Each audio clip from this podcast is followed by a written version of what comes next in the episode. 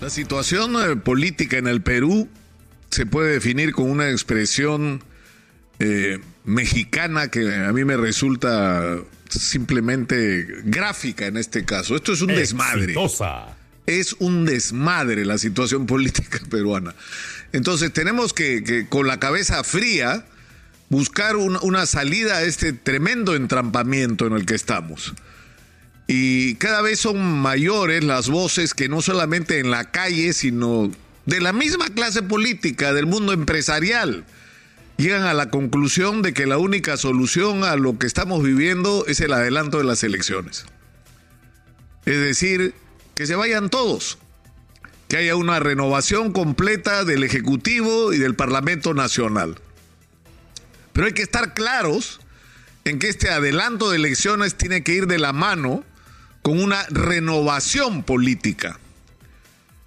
César Hildebrand preguntaba la semana pasada, cansado de repetir, según él, todas las semanas lo mismo sin ser escuchado, eh, ¿y cuál es la esperanza?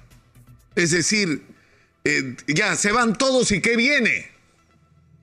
¿Qué es lo que viene después? ¿Quién, quién es el, el partido o la persona en quien vamos a depositar nuestra confianza? Para que enrumbe a, este país lleno de problemas, pero sobre todo lleno de posibilidades hacer las cosas que hay que hacer? Y la respuesta es que no hay. Y eso hay que construirlo. Porque esto qué tiene que significar? Que la gente capaz, que la gente esforzada, que la gente en primer lugar decente en este país, que no conciba la acción política como un camino al aprovechamiento y al enriquecimiento ilícito, porque eso ha sido la política peruana por décadas, el camino más corto para hacerse millonario. Es decir, necesitamos gente que combine esas dos cualidades, gente que sea decente y sea capaz de enfrentar los retos en sus áreas respectivas o en las grandes conducciones del país. Eso hay que construirlo porque eso no existe. Y esa es la tarea más importante que tenemos. No, no es que no existe la gente, ¿ah? es que la gente está dispersa.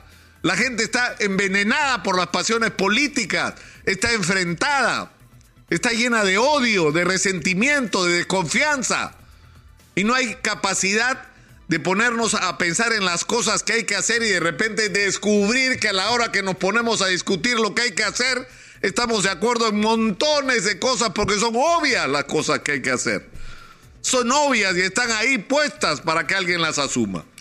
Pero evidentemente este proceso de saneamiento de la clase política, que es una de las cosas más urgentes que tenemos, que va a ser un proceso que, insisto, debería ir de la mano con el proceso de convocatoria a nuevas elecciones.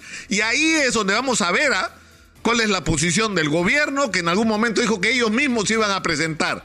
Lo dijo Aníbal Torres Vázquez. Ellos mismos iban a presentar una propuesta para adelantar las elecciones. Pero ahí vamos a ver también a los congresistas, a ver quiénes quieren atornillarse en su, en su curul, ¿no? En vez de ponerse y sintonizar, ¿no? Con el país entero, que está cansado de lo que está pasando y urgido de que se resuelvan sus problemas. Pero en el camino hay asuntos que hay que resolver. Evidentemente hay una controversia con respecto, en primer lugar, al tema legal del presidente. Y una vez más, hay que hacer las cosas bien. Hay una, hay una investigación a personas que son parte del entorno más cercano o han sido parte del entorno más cercano del presidente por estar involucrados en actos de corrupción. Y la Fiscalía de la Nación, la doctora Zoraida Ábalos, cuando ocupaba este cargo, concluyó que habían elementos que ameritaban abrir una investigación contra el presidente, pero decidió postergar la investigación hasta el 2026, lo cual no tiene ninguna coherencia. Sospecho de ti, pero no te voy a investigar hasta dentro de cuatro años y medio. No tiene lógica, no tiene sentido, no es irresponsable, no es lo correcto, no es ético, no es moral. Entonces, ¿qué es lo que hay que hacer? Hacer la investigación ahora que la constitución permite. Y si esa investigación concluye que el presidente tiene responsabilidad, entonces el presidente no puede seguir siendo presidente. Y no importa lo que diga la constitución. Porque si el informe de una investigación independiente del Ministerio Público concluye que hay responsabilidad del presidente, ¿qué vamos a hacer? ¿No vamos a quedar contentos con eso? No. Y eso le conviene al propio presidente que jure inocencia. Bueno, pero si es inocente, que se investigue a él mismo. Que lo investigue a él mismo la Fiscalía de la Nación. En este caso en manos del doctor Pablo Sánchez, que hasta ahora no se le escucha. En segundo lugar, hay el tema del plagio, que es un asunto muy delicado porque resulta que a raíz de la investigación del plagio ha salido que el otorgamiento del título de maestro podría ser irregular, la maestría. ¿Por qué? Porque entre otras cosas exige requerimientos como el manejo de un idioma extranjero. Y aparentemente este es un requisito con el que tampoco cumple el presidente. Pero ¿cuál es el procedimiento para esta investigación?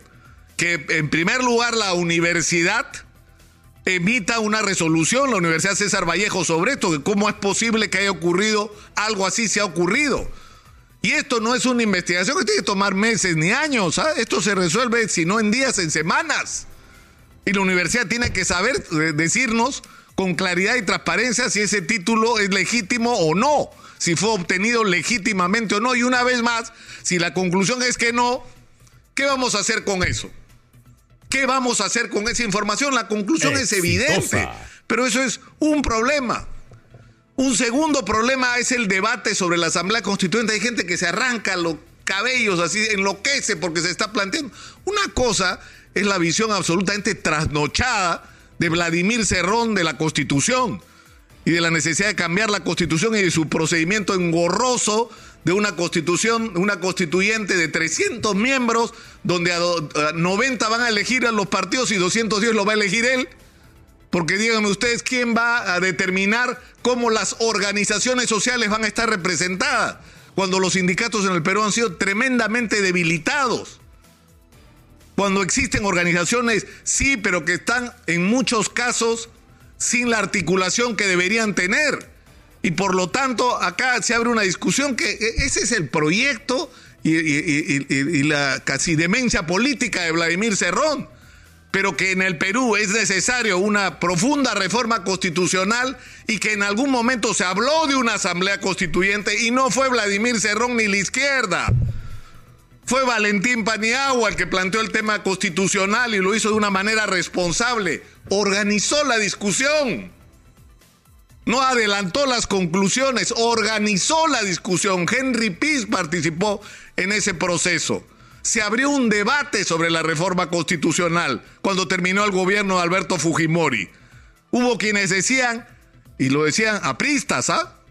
que ya se olvidaron, que había que resucitar la constitución del 79, que esa es la que deberíamos considerar como válida y la que requería, por supuesto, algunas actualizaciones. Otros decían que no, que había que hacer una asamblea constituyente. Y estamos hablando del año 2001, 2002, 2003, y esa discusión se dejó de lado y toda la reforma se olvidó y, lo que hemos hecho a partir de entonces es llenar de parches una constitución que a estas alturas es un Frankenstein. Es obvio que hay que cambiar la constitución, pero hay que hacerlo de manera responsable, ordenada. Hay que articular el debate punto por punto, artículo por artículo, qué es lo que tiene que cambiarse esa constitución que está mal, desde el régimen político hasta el régimen económico, qué cambios queremos hacer, de qué tamaño van a ser esos cambios, pero guiados por el sentido más básico de lo que es una constitución. La constitución no es un arma donde un sector le impone su ideología al, al otro pedazo de la sociedad que no piensa como él. No, señor. La constitución no tiene que resumir lo que nos divide, tiene que resumir lo que nos une, lo que nos hace uno solo, más allá de nuestras diferencias ideológicas, religiosas, políticas y hasta deportivas.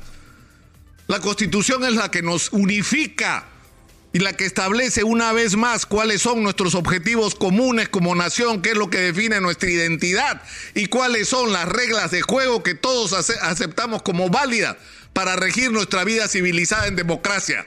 Eso es una constitución. No es ni la constitución concebida por los fujimoristas como, como chanco ideológicamente a los otros, ni la de Cerrón, que es lo mismo pero al revés. ¿Cómo hago para imponerle al país mi ideología? Eso no es una constitución.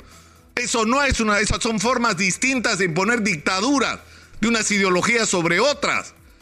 Y no estamos maduros para esa asamblea constituyente en un momento como este, en un país tan dividido y tan polarizado. Tenemos que organizar la discusión y empezarla ahora, de manera responsable. Y para eso el acuerdo nacional es un espacio ideal.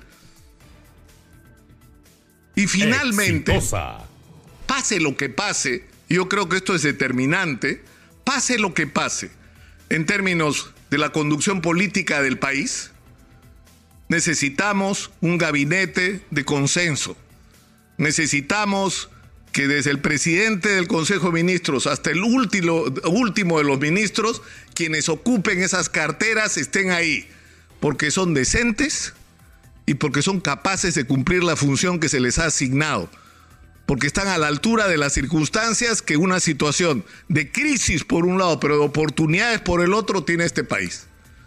Y en eso es absolutamente necesario que la clase política, que lamentablemente no tiene la, madurez, tendremos que imponérselos, pues. Porque si no son capaces de entenderse por sí mismos, porque lamentablemente tienen los resortes del poder en sus manos, habrá que imponérselos. Y para eso la sociedad entera tiene que ponerse en acción para resolver las urgencias, la inseguridad, la crisis económica, eh, los problemas en el campo que son gravísimos, la falta de chamba y, los conflictos como por ejemplo los mineros que están causando un gravísimo perjuicio porque están alejando inversiones del Perú, pero por otro lado nos están dejando sin los recursos indispensables de los cuales además hemos vivido y que hoy requerimos más que nunca para enfrentar los retos de una crisis tan compleja como la que estamos viviendo. Pero la verdad es que si los ciudadanos, cada uno de donde estemos, no nos ponemos en acción, esto no va a cambiar nunca. Depende de nosotros y nadie más que de nosotros.